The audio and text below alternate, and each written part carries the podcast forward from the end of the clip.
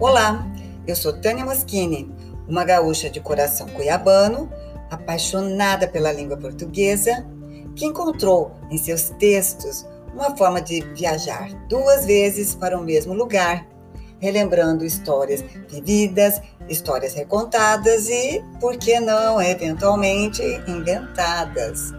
Então, com uma boa pitada de bom humor, toda segunda-feira eu vou estar aqui contando as viagens pelo mundo, casos de família e amigos, e passando por algumas dicas sobre livros, sobre filmes e, claro, já que é um tema que me dá prazer, falando também da nossa tão temida, mas tão importante língua portuguesa. Mas quanto a isso, não se preocupe. Eu vou simplificar o máximo possível e tratar apenas de questões práticas que interferem no nosso dia a dia. Seja muito bem-vindo.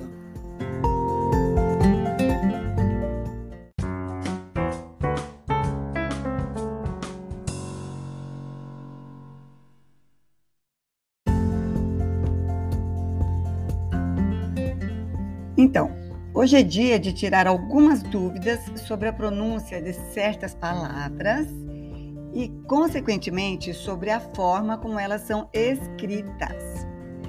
Então, em alguns casos, eu vou fazer assim: eu vou falar as possibilidades, é, a forma mais comum que as pessoas usam para falar, dou um segundinho para você pensar antes e aí eu dou a, dou a resposta. Pode ser assim?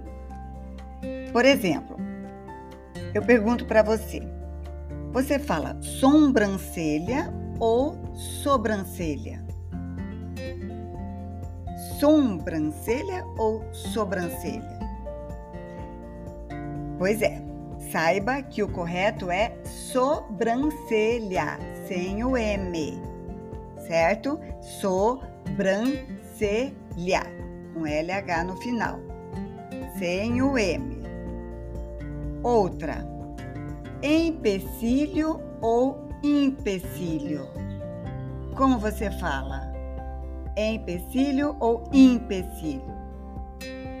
O correto é empecilho, com E no início e não I. Em, P, si, com C, lho, com LH. Mais uma. Interim ou interim? Qual é a sua escolhida? Interim interim. Bem, não existe interim com a sílaba tônica no in.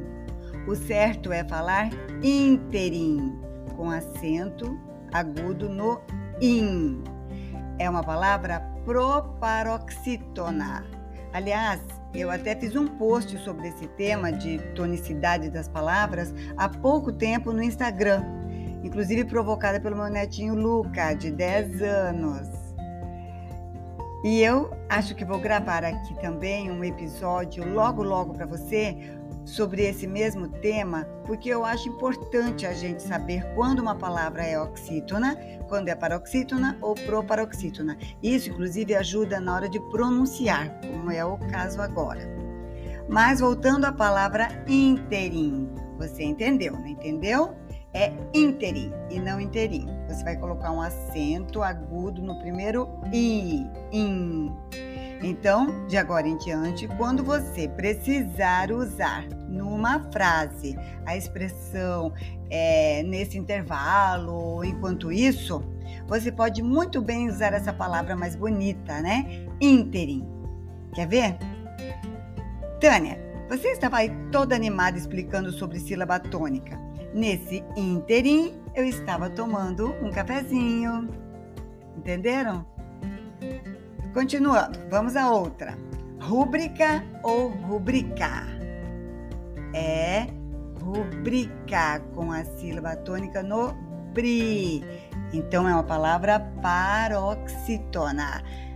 A sílaba tônica é a penúltima. Rubricar. Íbero ou Ibero. E agora? É Ibero, não se fala Ibero.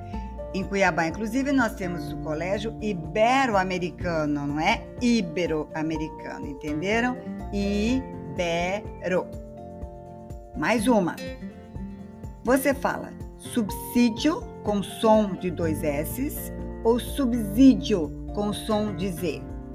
O S é um só, tudo bem, mas ele pode ser falado, não sei, você que sabe, com som de dois S ou com som de Z.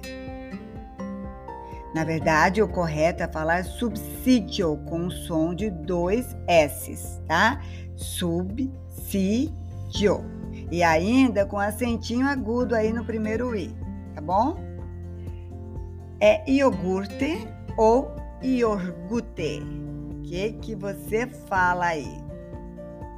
Por favor, não vá falar iogurte, mas sim iogurte com R depois do gu, tá bom?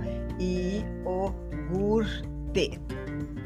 Assim também nós não vamos falar salsicha, mas salsicha. São duas sílabas com S aí, o sal e o si, tá bom? Então fica salsicha. Nunca fale salsicha, por favor, pega muito mal. Outra terrível aí é mortandela em vez de mortadela. A palavra não tem N no meio, mortandela, não, não existe isso. É mortadela. Mais uma aí da turma que fala iogurte.